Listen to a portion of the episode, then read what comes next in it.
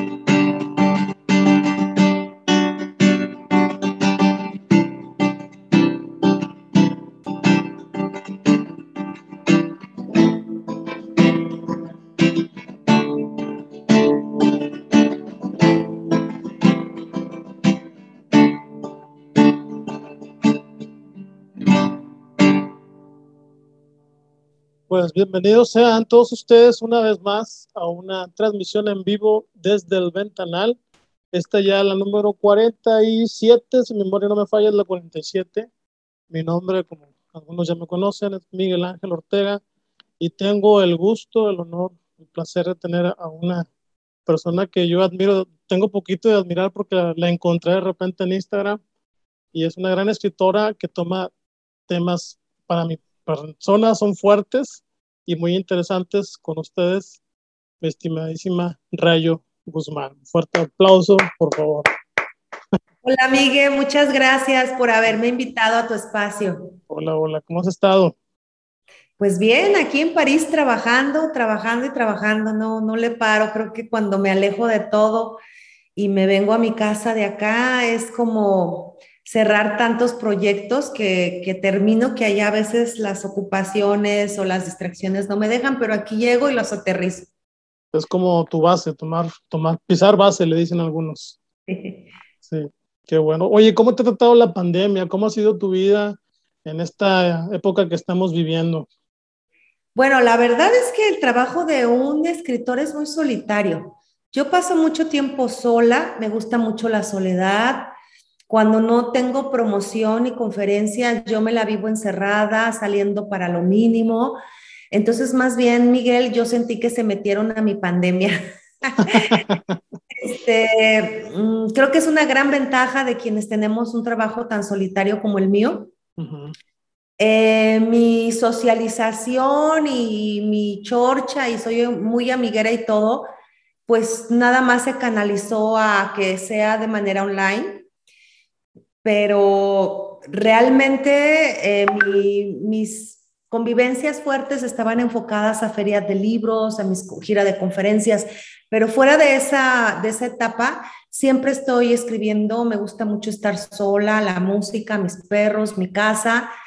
Entonces, cuando dijeron que teníamos que guardarnos lo más posible, pues para mí realmente fue seguir haciendo, parar mi gira de, de presentaciones pero fue seguir haciendo lo que siempre hago de la manera en que siempre la hago. Ahorita, por ejemplo, cambié a mi otra casa este, y me vine acá un rato, pero pues estoy encerrada, aunque estoy en París y salgo a caminar. Acá las, las reglas sanitarias son diferentes. Hay un pase sanitario que es con el único que puedes entrar a cines, museos, a restaurantes, eh, a, tomar trenes. Entonces, eh, pues vas con un poquito más de tranquilidad, ¿no? Porque sabes que cuando subes un tren, cuando entras a un cine, las personas adentro están vacunadas, todas tienen su pase sanitario. Que si hay personas que no están vacunadas y que no tienen pase, pues eh, les exigen un antígeno de menos de 72 horas para poder entrar. Entonces, ajá, entonces eh, sí en esa parte me relajo más y pues he salido a tomar un cafecito, alguna terraza a trabajar, eh, me he metido a un par de museos, pero realmente soy muy sola y me gusta mucho estar sola y estar en mi casa, obviamente con mi familia y con mis perros, pero, pero no, no es, no es así como que mucho no soy mucho de andar en la chorcha. Ok. Tienes el perfil de todo escritor, ¿no? O sea, no tan social. o sea, vaya, sí social, pero lo mínimo, ¿no? Digo, he tenido, tengo muchos amigos que, que hacen lo mismo, ¿no? O sea, que Sí, yo casi 20 años me dediqué a la educación superior y de posgrado, entonces mi vida era el mundo universitario. Entonces ya te imaginarás como que quedé así, ¿no? De tanta gente, las aulas, las conferencias, los talleres, etcétera. ya cuando tomé la decisión hace 10 años de dedicarme solamente a escribir, pues fue como recogerme y me he ido haciendo más y más de estar con mis personajes. Excelente. Hablando de la escritura, este, bueno, primero que nada, muy importante. ¿Tú eres originaria de Monterrey? Yo soy de Celaya, Guanajuato. Guanajuato, ah, qué padre, qué bonito, Guanajuato. Celaya.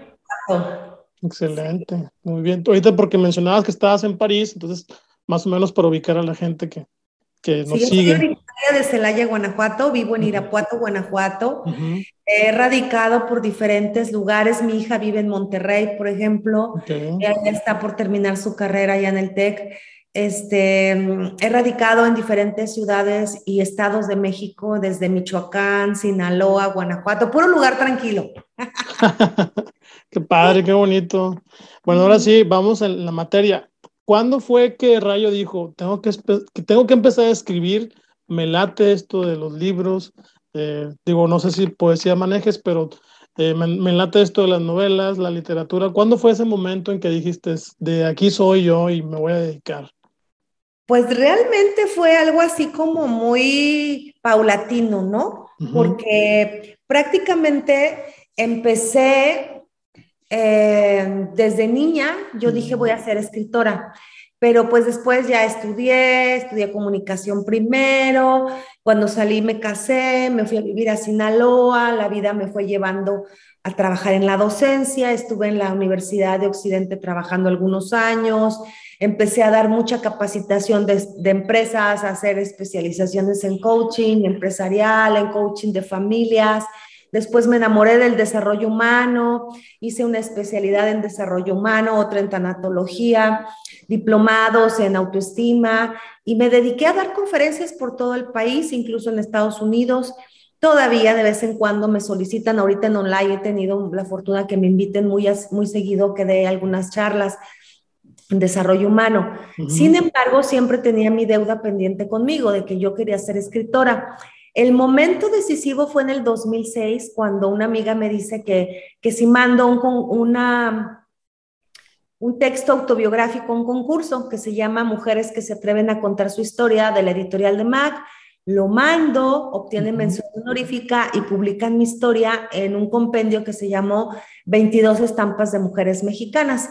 Entonces, a partir de ahí, yo me volví a acordar de mí misma y de mis compromisos de infancia.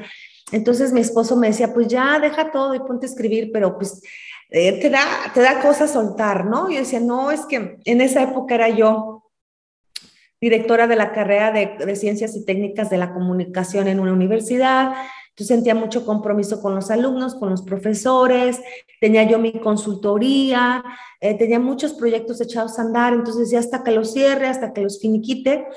Y, y sucedió el fenómeno porque la gente empezó a leer mi autobiografía y empezó a decirme qué valiente, cómo te atreviste, yo también tengo algo que contar, pero no sé escribir, te lo voy a platicar para que tú lo cuentes. Entonces yo empiezo a coleccionar historias de mujeres Y en el 2011 llega el momento, mando todo al carajo. Mira, esta es mi autobiografía que se llama En mis cinco sentidos. Es un texto autobiográfico. Yo lo recomiendo mucho para familias que tengan hijos con problemas de adicciones, depresión, problemas familiares.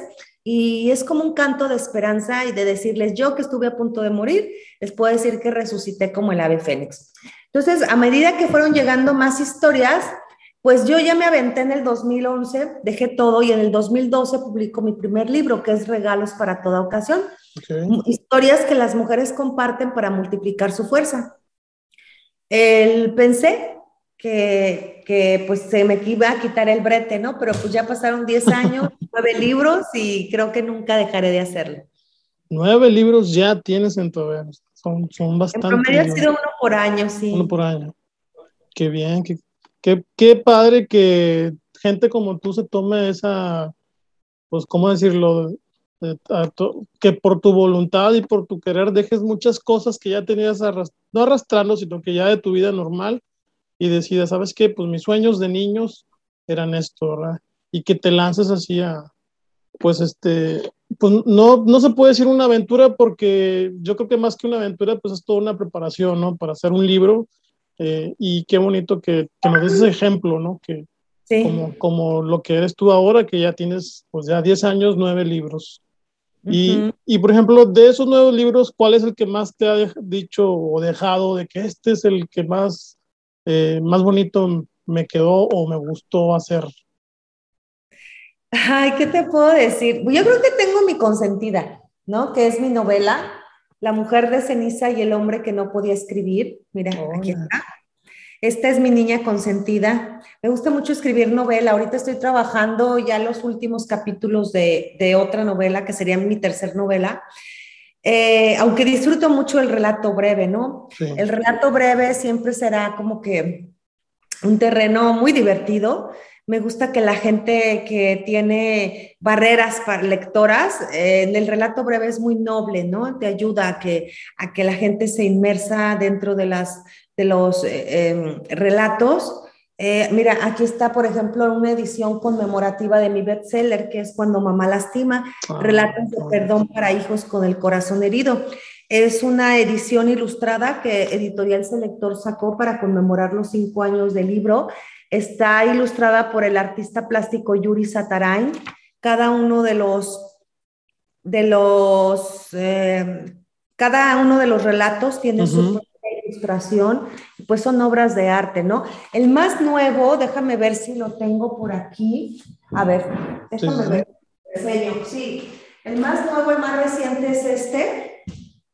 Mira, que es screenshot que es un relato que acabo de hacer, un libro de relatos que acabo de escribir con mi querido Arturo Morel, a dos corazones, que viene siendo eh, una reflexión acerca de lo frágil que es nuestra privacidad en la vida contemporánea, ¿no? Y todo lo que se queda guardado y lo que rueda y rola por todos lados a través de un screenshot. Entonces, a cada, a cada libro le tienes un cariño especial, a cada, cada hijo le vas tomando su, mira, es que está La vida después de mi ex, que es uno de mis faps por lo divertido que está, por, por la lista de especímenes que sacamos aquí en el libro, ya te imaginarás, porque todos somos el ex de alguien y todos somos este, y todos tenemos un ex especial, ¿no?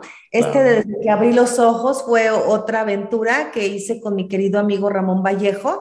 Este, aquí exploramos la diversidad sexual, son historias homosexuales en donde padres, hermanos y protagonistas abren su corazón y todo, todo el universo de emocional, ¿no? De aceptación, de integración, de muchas cosas, de injusticia, ¿no? De, de juicio este, de la diversidad sexual. Entonces, cada uno, este libro de Tu Princesa y Yo Sapo también lo quiero mucho porque de este ha salido una, una puesta en escena musical en donde el, el cantante eh, Tony Saratini en la voz y el actor Mario Carballido hacen, interpretan a mis sapos. Tu princesa y yo sapo es un libro que escribí después de un año de hablar con los hombres para conocer su versión del cuento de hadas, para saber qué pensaban ellos de nosotras. Entonces son 25 sapos, el sapo que vive confundido, el sapo cuenta chiles, el sapo desesperado, el que toma Viagra, o sea, eh, es, es, una gama de hombres que están tratando de decir, pues así yo veo las cosas y como el hombre es súper más divertido y, y, práctico mentalmente y coloquial, es un libro que me costó mucho escribirlo para, para escribirlo en la voz varonil, pero, pero lo he gozado y cuando lo veo ya puesto en escena con música y con, y con la, la, la la oratoria de Mario Carballo, que hace una lectura interpretada. Lo pueden checar en mi canal de YouTube, Rayo Guzmán Media. No, son unos guapos, unos talentosos y ver mi libro transformado en esa puesta en escena ha sido de las cosas más bonitas. Entonces, pues creo que cada hijo, como, como madre te lo digo, ¿no? O sea, cada hijo va llegando con su sello, con su originalidad, con sus experiencias detrás entonces, ahorita estoy trabajando audioseries para Storytel, estoy trabajando una novela que si se concreta y se publica y se aterriza, creo que va a ser uno de mis hijos de parto más doloroso, pero de las de la que en el que he trabajado más de cuatro años, pero creo que va a valer la pena muchísimo. Pues si hacer un libro es difícil, no me quiero imaginar hacer un audiolibro, o sea, todo el trabajo que debe implicar, ¿no? O sea, cuéntanos un poquito de eso tienes que buscar la voz oral, ¿no? El lenguaje oral. Tienes que desprenderte un poquito de lo que estás acostumbrado a hacer a través de la literatura escrita, porque la oralidad demanda otro tipo de, estructura. Sí, sí, sí. ¿Y, tú haces las voces o, hay ciertos actores? No, yo nada más escribo. es, como, es como hacer una serie para Netflix, ¿no? O sea, tú escribes y ya, pues Netflix produce. Entonces yo escribo y pues ya Storytel produce o Audible produce, o sea, eso ya es aparte. Ah, excelente. Yo pensé que tomabas también parte en la actuación. No, no, no, no, Esas ya son las casas productoras que son las que se encargan, ¿no? De, de, de, ejecutar lo que los escritores hacemos. Excelente, qué bien. Me, me, llamaron la atención dos libros. Bueno, todos son muy, muy, este, muy originales.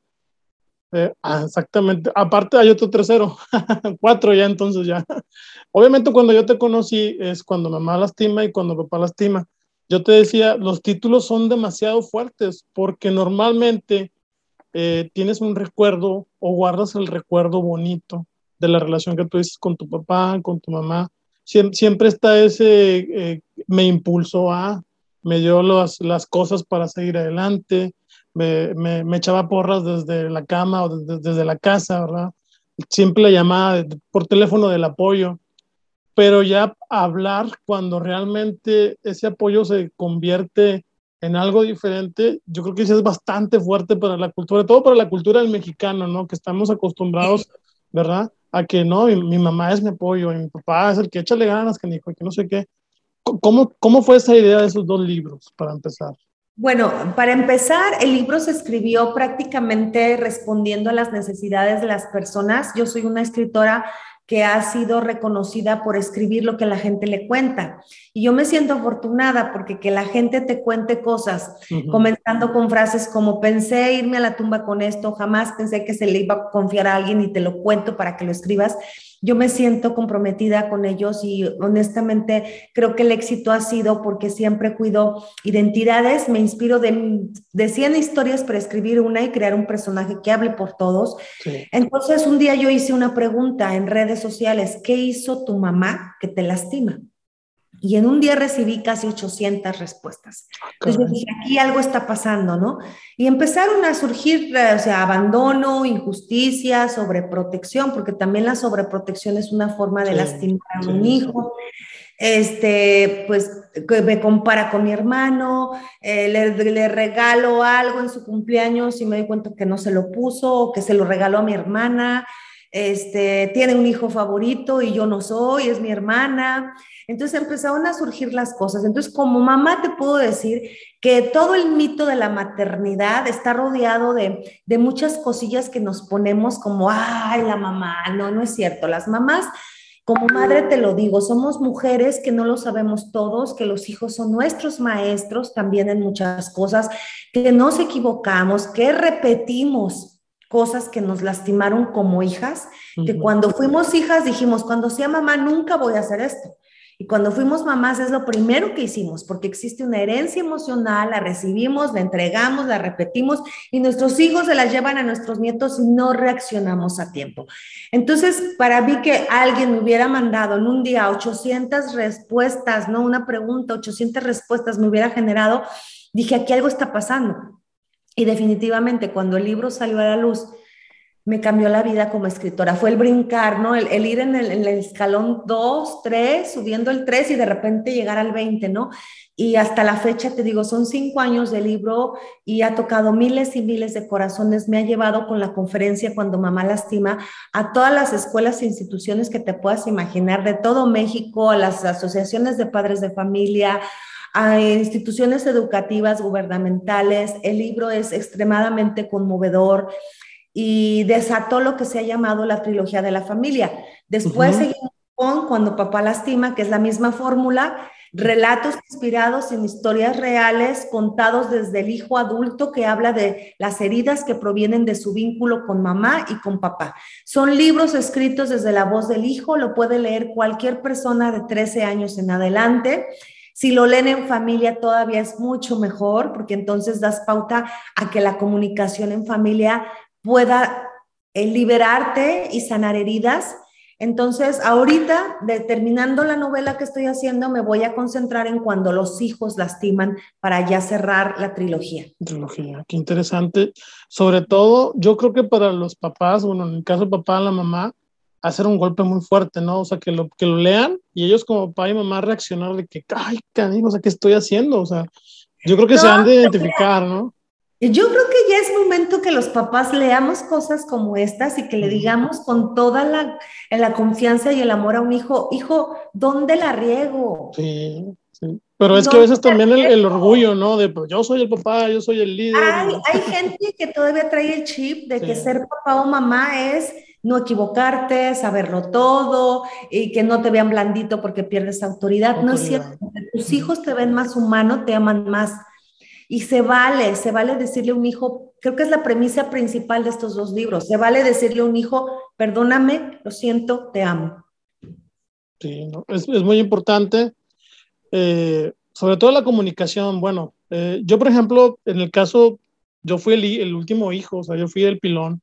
Y pues ah, dale, ¿cuánto te lleva tu hermano anterior? anterior es mi hermana, que es, es más, se llama Dulce, estamos casi, crecimos iguales, tres años, no es mucho, pero del, después de ella son como diez años de diferencia. No, pues ya, ya fueron dos generaciones completamente, diferentes. A lo que voy a... Los grandes pueden ser los sustitutos de padres. Oye, no, es que es bien interesante porque con los hermanos mayores, pues ya les tocó me decían mis hermanos, ya nos tocó la fuerza de papá, o sea, ya todo el vigor y toda la furia. Dice, ya contigo, güey, ya contigo como que, ay, mijito, bonito, precioso. Y yo creo que... Ahí te va. Ajá. Ahí, te va. O sea, cientos de, de hijos pilón me decían, no, no, no, yo me pongo a platicar con mi hermano el grande. Y me decían, mira nomás, güey, a ti te dices, tengo hambre, y te dan palomitas del microondas hazte unas palomitas, te vas a la casa del vecino a jugar y son las 11 de la noche. ¿Y dónde está el Pepe? Vayan por él. Ay, a mí, a mí para que me dieran permiso a ir hubieras visto. Dice, no, no, no. Mamá, le pongo chile, échale la botella. No, hombre, a mí chile no, porque te va a dar gastritis y no sé cuánto. Eh, son dos momentos de la maternidad, de la paternidad completamente diferentes. Sí, yo creo que por eso me, me llama mucho la atención tu libro, porque a mí me tocó todo lo, o sea, todo lo bondad bonito que pudieron tener mis papás conmigo, ¿verdad? Y a mis hermanos mayores, pues no, fue la, la, autoridad completa, ¿no? O sea, como que esa prueba y error ya la habían pasado ellos y yo me tocó ya nada más lo, lo, lo cómo tratar al hijo de verdad, ¿verdad? ¿Te habían lastimado a tus hermanos? Y se habían lastimado a ellos, ellos mismos, y habían aprendido lecciones que no quisieron repetir con ustedes. y entonces el vínculo, ahí tú mismo te das cuenta que el vínculo se va reconstruyendo de otra manera. Yo el libro, por ejemplo, cuando mamá lastima, al principio dice, este, dedicado a todas las madres que por ignorancia, amor o desamor han lastimado a un hijo sin querer. y sin darse cuenta, porque la mayoría de las veces así es como las mamás lastimamos a nuestros hijos sin querer, sin darnos cuenta, incluso en el nombre del amor. Sí, y qué fuerte, o sea, y es que es la realidad, nadie te enseña cómo ser mamá, nadie te enseña cómo ser papá, y a prueba de error. ¿eh? Además de que aprendes con uno y dices, ya, ya me la sé, llega el otro y es completamente diferente, y todo lo que aprendiste con aquel ya no te sirve con este. Ya traes otro chip, el niño, ¿verdad? Ya, ya es diferente el primero. A la primera serie. Primero le decías, te va a llevar el diablo y lo asustabas. Al más chiquillo le dices, ahí viene el diablo y lo googlea y te dice, ¿cuál de los 200 millones de diablos que parecen en Google me va a llevar? Sí, oye, y qué importante ahorita en la modernidad, ¿no? O sea, ya como dices tú, el hijo va y lo googlea la información que te, le podías dar como padre o mamá y te dice, no, es que aquí dice que es esto y bolas, o sea, es también darse topes contra la pared. Imagínate, o sea, mis padres, por ejemplo, ¿no? Eh, todavía a mí me tocó crecer sin internet hasta la universidad. Yo crecí sin internet hasta la universidad. Pero imagínate la, la, el brinco generacional, ¿no? El shock generacional. Porque antes le podías decir, ¿por qué? Porque soy tu padre y punto, te callas. Y ahorita tómala. O sea, no, mira, aquí dice que lo que me estás diciendo es una jalada de pelos, papá, eso no es cierto, o sea, no, no va a pasar, mira. Entonces, ahorita, más que nunca, se está reconfigurando el vínculo y nos estamos dando cuenta que tenemos que ser más humanos, sinceros y sin tantas poses con nuestros hijos, poses que nos recibimos como corsets en las otras formaciones, en las otras educaciones de antaño, y que nos fuimos dando tiempo con el cuenta que lo que hacían era irnos y lastimarnos, ¿no? Sí, sí, sí. Sí, que, vaya, yo creo que tu libro es bastante interesante, los dos, en este caso, papá y mamá. Eh, no yo sé. Siempre, yo ¿Ah? siempre les digo, deberían de tenerlos los dos en la casa como libros de hogar y lo puede leer la abuelita. No sabes la cantidad de viejitos que me dicen, leí tu libro, tengo 82 años y lo amé. Por eso ya está en audiolibro, porque hay mucha gente que no lo puede leer. Entonces ya está en Audible, en audiolibro y dicen, es que escuché tu libro y no sabes qué cosa hermosa, porque mi mamá ya murió hace muchos años y no sabes cómo me dio paz escucharlo. Qué interesante, qué interesante. Yo, yo no sé por qué de, muchas veces los hombres nos, nos vamos más con, con las críticas o con lo, lo, bonito a la mamá que con el papá. Digo, yo también a mi papá lo quise mucho, pero mi mamá era mi pilar, o sea, era, era como que el, la pieza fuerte y este, y es, y es este como que bien difícil aceptar para mí que tuvo sus errores. Uh -huh. y, y, es muy interesante leer o sea, no he tenido la oportunidad de leerlo, pero yo creo que lo voy a buscar y lo voy a... Lo, voy lo a vas leer. a gozar, lo vas a gozar porque vas a darte cuenta que mamá fue una persona que tuvo sus luces y sus sombras, que fue una mujer, un uh -huh. ser humano, y que idénticamente, igualito que tú, ha tenido sus depresiones, sus tristezas, sus aciertos, sus equivocaciones, y que el hecho de que tú la, la veas cada vez más humana, que la humanices, eso te acerca más a ella, a su recuerdo en el caso que ya no esté, si está sí. contigo o no está contigo, no tiene nada que ver con cómo tú sanas tu herida con mamá o papá. Siempre los digo, madre y padre, vivo o muerto, cerca o lejos, no importa, lo que importa es cómo tú te haces responsable de tu vínculo y cómo es que tú acomodas en tu corazón, porque dependiendo de eso vas tú a entregar un nuevo paradigma a tus generaciones futuras. Claro, claro. Y este, y bien, bien importante, ¿no? O sea, poder conocer esa parte, como tú dices, humana, porque sí, o sea, bueno, no es que yo la haya idealizado, pero yo creo que sí, mamá era la supermamá en, en todo momento. Igual mi papá, mi papá, pero mi papá como que era un poquito más lejano a la relación. El, este, la mamá era la amorosa y mi papá, échale ganas, güey, échale ganas. Entonces, como que siempre hacemos el, el, círculo con la mamá, los hombres, que creo, quiero pensar yo, este, lo hacemos como que más así estilizado, romanticón, rosa, bonito. Entonces, eh, es muy importante, yo creo que la, mucha la gente lo lea y, y, yo creo que también sobre todo los, los papás y las mamás es, es un golpe bárbaro. ¿sabes? Sí, la verdad que es un golpe directo al corazón. Uh -huh. directo al corazón porque eh, pueden hacer como un autoanálisis. Si eres hijo, por eso está narrado desde la voz del, hijo, porque todos somos hijos, todos nos vamos a identificar, todos somos hijos, no todos somos padres, pero todos somos hijos.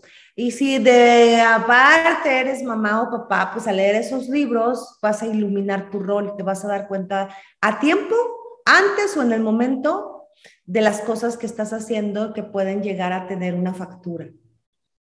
Excelente. Y otro libro que, bueno, voy a cambiar así rapidito, otro libro que me llamó mucho la atención por, por también por tener siempre la idealización de las, de las relaciones de pareja, es el de Tu princesa y yo sapo. Está bárbaro el título, está, está como que, no sé, siento como si fuera una crítica a Disney o a todos los cuentos de hadas, ¿no? Exactamente. con los que crecemos. ¿no? Sí, de eso, de eso se trata. O sea, es, ay, sí, tu princesa y yo sapo, ¿cómo no? No es el hombre diciendo, ¿por qué siempre nosotros somos los más jodidos? Ahora resulta, ¿no? Y entonces empiezas a escuchar la voz de los sapos y dices, no, bueno, lo vas a gozar. Ahorita ya está en Storytel, en, en audiolibro. Ah, también ya. Quedó fabuloso, no tienes una idea cuando no, te recomiendo muchísimo que lo escuches porque te vas a divertir como enano. Eh, eh, el, por ejemplo, hay un sapo que se llama el sapo que vive confundido, que va directo al gancho ligado, ¿no? O sea, dice, yo estoy confundido porque que alguien me explique, yo soy hijo de una mujer empoderada, de esas de trinchera, luchona, que hace coaliciones con mujeres para derrotar al hombre, eh, que trae a mi, a mi papá así, ¿no? Órale, órale, ¿no? Y, a, a mis hermanas las educa como chicas superpoderosas para que no se dejen de nadie, que no permitan nada en la vida, que no necesiten de nadie. Pero llego yo, que soy su único hijo varón, y es mi esclava. Órale. Me todo, todo, todo, todo, todo. Y entonces, pues ninguna novia le gusta para mí, ¿no? Le llevé a una, a otra, no, no, no, no. Y de repente, pues ya me enamoré, me le brinqué en la barda, me casé, se sintió muy mal mi mamá, odió a la que fue mi mujer, le hizo la vida de cuadritos, terminé divorciada. Se puso feliz porque me regresé a vivir con ella. Aparte, no véngase para acá, mi chiquito, peludo, peludo perijón, pero véngase, mi bebé. Y estoy confundido otra vez porque ahora resulta que han pasado los años y me volví a enamorar. Ahora de Elena y decido casarme y andar con ella. Y me dice mamá, a ver, momento, momento. Esa no es tu mujer. Tu verdadera mujer era la otra. Este es pirata. Dices, o sea, que alguien me explique, ¿no? Entonces, es un sapo de los más divertidos, pero que habla las netas del planeta. Hay otro sapo que es el cuentachiles, ¿no? Que dice, es que no entiendo por qué mi mujer eh, quiere cambiar cortinas y, que los cojines ya están feos, es, bien macana, ¿no?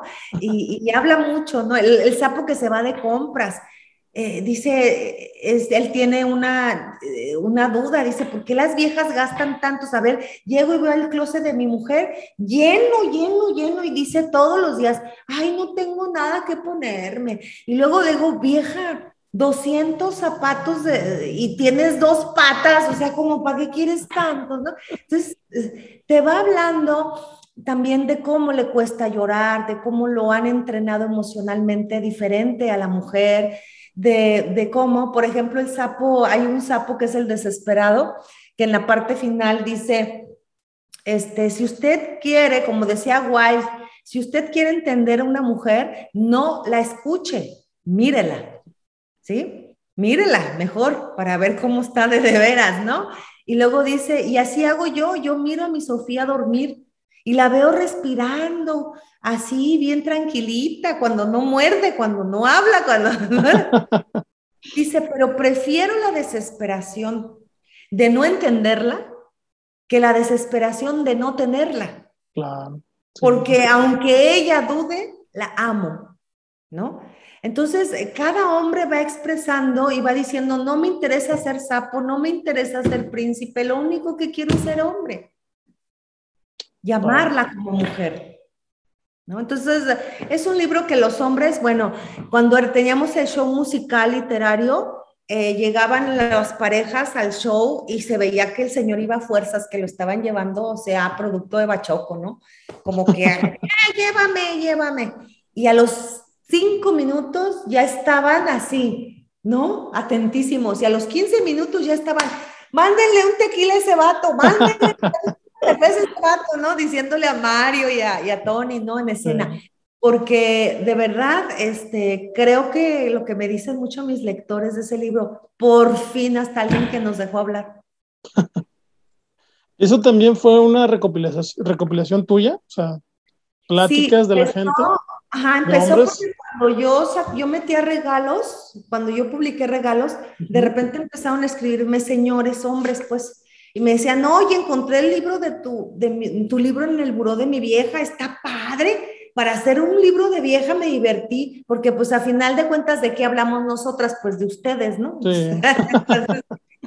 Pero ¿por qué escribes de historias de puras viejas? Me decían, ¿por qué no escribes también de nosotros? Pues porque ustedes no hablan, se quedan callados, prefieren infartarse. ¿Qué te pasa? Nada, ¿cómo estás bien? ¿No? Y entonces me, dieron, me dieron periodicazo en, la boca porque del, ah, sí, pues cuéntenme y yo escribo lo suyo y que me empiezan a llegar historias. Después de un año de platicar así por redes y a ver, cuéntame más y qué sentiste y que tu hermana y que tu hija y que tu mamá y que tu amante y que tu esposa y cuando fuiste infiel, porque está, por ejemplo, el sapo que, que, que se convirtió en detective el sapo que ama la luna, al que le puso el cuerno su mejor amigo con su esposa, el sapo, el sapo este, que no sabía llorar, eh, el, que pierde, el sapo viudo, ¿no? El que pierde a su mujer, el sapo viudo. Entonces, este, hace toda la gama de las emociones, el, el sapo que se emborrachó con mojito, que habla del vínculo especial que tienen los hombres con sus hijas mujeres, con sus mujercitas de casa, ¿no? Sus hijas tienen un vínculo muy especial, con ellas. Entonces, es un sapo, son sapos muy divertidos. Y cuando ya después de un año platiqué que tenía como unas, ¿qué quieres? Unas 300 historias de hombres, empecé a, pulirlas, a clasificarlas y empecé a crear los personajes que iban a hablar por ellos. Entonces te digo, por eso es que mucha gente, ah, rayo, la que escribe lo que uno le cuenta y de dónde se van y me digo, oye, te tengo que Así nació también el de los exnovios. Un día me di cuenta, dije, ya tengo como unas 150 historias de exnovios, voy a tener que hacer algo con esto. Fíjate que por eso yo pensaba que tú eras psicóloga, porque manejas mucho la retroalimentación con, con la gente, ¿no? Sí, pues te digo, yo me trabajé como especialista en desarrollo humano 18 años de mi vida, daba consultoría para parejas, coach, coach nada más, no nada más empresarial, sino también de familia. Sin embargo, ya tengo 10 años que absolutamente lo único que hago es escribir. Totalmente escritura. Me, me, gusta mucho porque, digo, voy a, voy a, decir a lo mejor que algo que no, no va, pero se me figura como si fueras una reportera. O sea, yo sé que, o sea, puedes... Tengo formación de comunicóloga, inevitablemente me encanta la entrevista, pues de hecho tengo mi programa de personajes de novela, este, me gusta hacer las entrevistas en Instagram, porque pues es de formación profesional. Sí, qué padre. Y de hecho, empecé a seguirte también con las, lo que son las entrevistas por Instagram. Se me hace también muy interesante, sobre todo porque estás agarrando mucha gente que está de aquel lado del charco. Y, y, y, y, te cuentan historias cómo ellos a veces les ha costado salir así como escuché el de Juan de cómo él dijo, ¿sabes qué? Pues ah, ahí te quedas México y voy a, a, la, literalmente a la aventura, ¿no? Porque decía que no tenía ni amigos, ni trabajo, ni nada. Y, vámonos. Te motiva, te motiva, para, para expander tus límites y decir, ¿y qué pasaría si le intento esto que he soñado? Sí, sí, sí. Bueno, a lo que voy es, me agrada tu, tu manera de, de, de, cómo plasmas en el libro tus, las historias de los demás y cómo tu trabajo es como reportero, pero obviamente lo vas encaminando a una historia, ¿verdad? A la literatura. A la literatura, exactamente. Muy interesante. Y el último que acabo de sacar, no, nunca me había puesto a pensar, digo, no, obviamente no lo he leído, pero lo, que, lo poquito que has comentado es la, la, la importancia y el temor de un screenshot, ¿verdad? O sea, cómo, ah. cómo te puede, cómo alguien te puede de repente, y ya, o sea. Cuéntanos un poquito. Echado a perder en la sopa.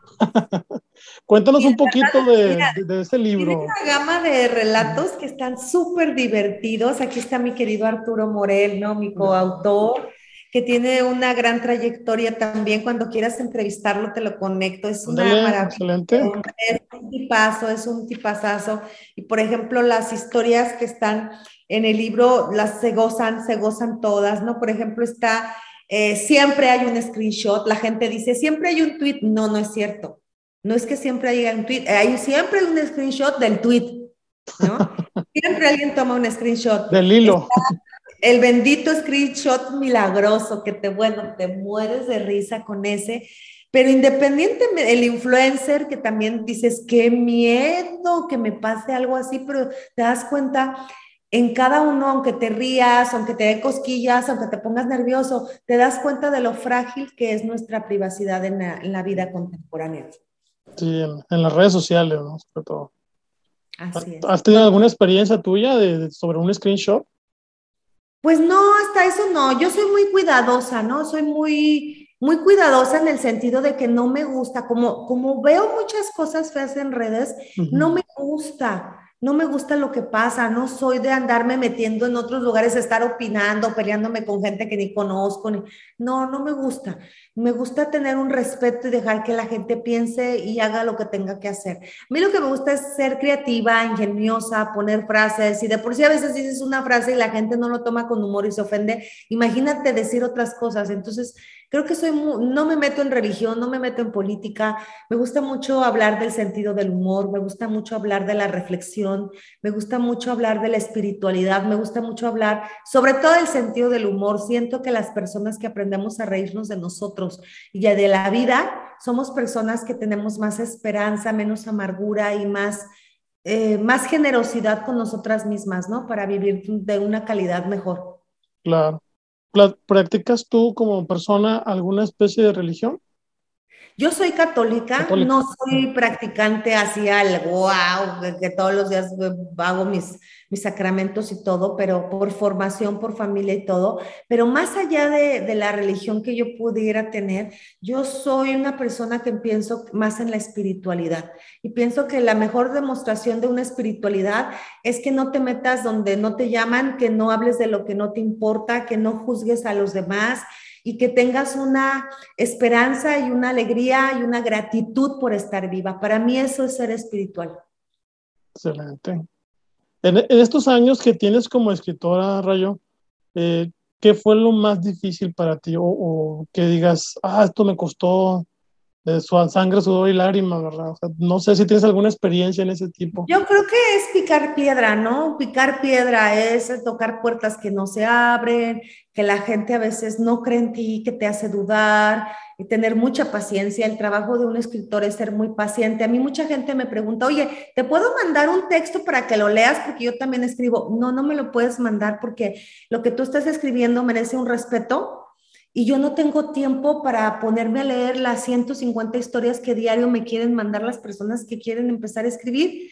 Y se siente muy feo que le mandes tus cosas a alguien que no las va a leer y yo no voy a tener tiempo de leerlo y no es el camino. Si tú estás escribiendo y quieres saber si lo que estás haciendo está bien, busca un editor. Hay muchas personas que, que, que te dan las sugerencias y que eso sí, te van a cobrar. Yo pagué para que leyeran mis textos y que me dijeran en esto está bien, en esto está mal. Nunca nadie me dio algo gratis, ¿no? Y, mucha gente me dice, este, es que cómo fue que aprendiste a promoverte, aquello, aquello. Pues soy comunicóloga, si no ponía en práctica todo lo que puse en práctica 18 años para instituciones y para otras personas, tenía que ponerlo en práctica para mí, para manejar mi staff de redes, para manejar a la gente que fui formando. Entonces, pues obviamente ahorita eh, con mis chicos, con los que ya tengo tres años, creo que he encontrado realmente las personas profesionalmente que me apoyan y que me entienden lo que yo quiero hacer con mi trabajo y que me dan el respiro para yo estar completamente dedicada a escribir. ¿Manejas alguna editorial? La editorial Selector, editorial Selector es mi editorial, es mi casa editorial, con ellos he publicado Screenshot, La vida después de mi ex, la edición conmemorativa de Cuando mamá lastima, este, eh, La mujer de ceniza y el hombre que no puede escribir, desde que abrí los ojos y distribuye todos mis libros a nivel nacional y ya próximamente en Estados Unidos. Entonces, vivo muy agradecida con mi casa editorial. Este, tuve la fortuna que desde el primer libro de Regalos para toda ocasión les llegara a sus manos y que lo distribuyeran, aunque yo lo, lo, lo, hice, ¿no? Este, lo distribuyeron a todo y después ya me quedé con ellos y hemos hecho unas cosas, pero preciosas, ¿no? Ha estado padrísimo todo el trabajo, la calidad del trabajo que han hecho es, me encanta, me fascina. ¿Tú manejas tus redes, tú, manejas tu marketing? Todo, sí, yo todo, manejo todo. Es un trabajar. Sí, ¿Cómo, ¿cómo, has tenido esa, esa Pero tengo un staff, ¿no? Tengo un ah, staff que ellos son los que se encargan. Sí. ¿Cómo has vivido esa experiencia de, estar ahí sobre la idea de estar distribuyendo pues tu contenido? hice toda mi estrategia, hago, hago mi estrategia y cada mes tenemos nuestras juntas y ya ellos ejecutan todo. Ah, muy bien, excelente. Bueno, y ahorita, por ejemplo, mencionaste el libro Después de mi ex, ¿se llama? Sí, la vida después de mi la ex. La vida después de mi ex. Es un tema muy recurrente, ¿no? También. sí, aquí tiene toda la gama, tiene un prólogo precioso de Mónica Escobedo, estandopera. Mm. Qué bueno, wow, la Mónica. Y, este, y es un recorrido por el baúl de los recuerdos donde aparecen todos los especímenes con los que tal vez nos hemos topado en la vida, hombres o mujeres. ¿eh? Es un libro que va dirigido a los dos sexos porque vas a encontrar tanto hombres hablando de su sexo como mujeres hablando de su sexo. Interesante. ¿eh? Sí. Y este, digo, en el tema de parejas sí es un tema fuerte, ¿no? Digo, muchas veces eh, a, a ciertas personas no es tan sencillo dejar ese pedacito de vida, ¿no? De, de, tu, de tu, ex, ¿verdad? ¿Ese cuándo, cuándo, salió tu libro? Ese es de hace, pues del 2019. 2019-2020. Sí. Ah, perfecto. bueno, pues qué bonito. ¿Nos podrías regalar un texto de tu voz, de tu propia voz, que tengas algo por ahí preparado? Eh, algo de mi libro Cuando mamá las tiene, ¿Matelate? Ándale, sí, sí, sí. Ok, ahí va, el último párrafo para que lo escuchen. Ahí va. Dicen que el amor de una madre no conoce los límites.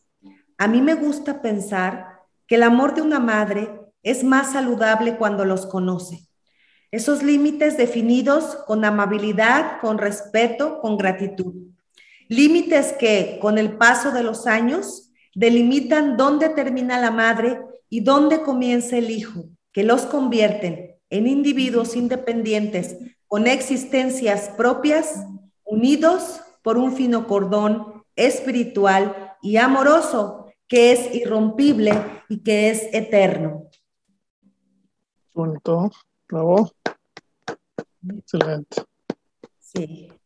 Pues gracias por la invitación, te agradezco muchísimo, Miguel, que me hayas tomado en cuenta. No, al contrario. Eh, pues invitar a todo tu auditorio que nos siga en Rayo Guzmán Escritora. Nos puede encontrar en www.rayoguzmán.com. Ahí van a encontrar todas nuestras redes sociales en nuestra página web y van a encontrar también un apartadito que dice testimonios y ahí pueden escribir lo que quieran contarme. Ah, excelente. Directamente de tu página. Sí. Ya nada más por último, eh, ¿dónde pueden encontrar tus libros? En cualquier librería de todo México. No sé si se pueda decir nombres, pero. Échale, échale, échale. Gandhi, Gombi, Liverpool, Sambors, en Amazon. Lo pueden encontrar también en www.selector.mx, que es la editorial directa. Ahí seguido hay buenas promociones para que ustedes este, compren los libros. Excelente. Y ya por último, tus redes, así nada más rapidito. Para que es Rayo Guzmán Escritora en Instagram, Rayo Guzmán en Facebook, arroba Rayo Guzmán C en Twitter y www.rayoguzmán.com. Excelente. Pues muchísimas gracias, Rayo. Gracias a ti. Para mí es, es, muy bonito poderte conocer así, aunque sea en pantalla, y poder conocer un poquito de tu trabajo. Este, la verdad es que este tipo de programas siempre los hago presenciales, ¿verdad? Pero sabemos que estás fuera de aquí de México y muchísimas gracias por esta oportunidad que me das a mí de, de, poder este, mostrar tu trabajo y muchísimas gracias también por que toda la gente te pueda seguir sin, sin problema. Muchísimas gracias a ti, Miguel, ha sido muy padre. Y pues acá buenas noches, ya se nos oscureció. Un abrazote hasta Monterrey, Nuevo León. Cuídate mucho, muchísimas gracias. Gracias, hasta luego. Bye. Bye bye.